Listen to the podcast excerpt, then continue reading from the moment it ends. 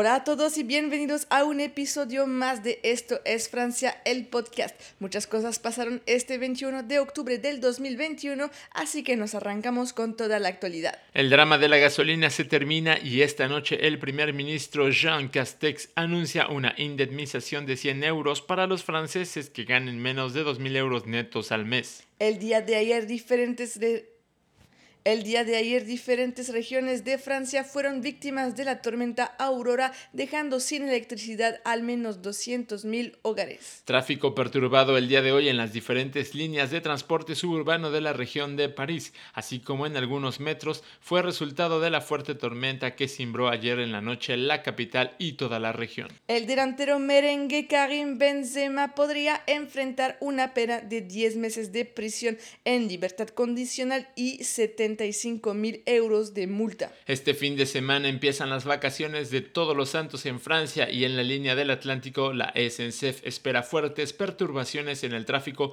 debido a un movimiento social que habrá lugar este fin de semana. Hasta aquí la información más importante del día de hoy. Te deseamos un excelente día y nos vemos mañana aquí en Esto es Francia, el podcast.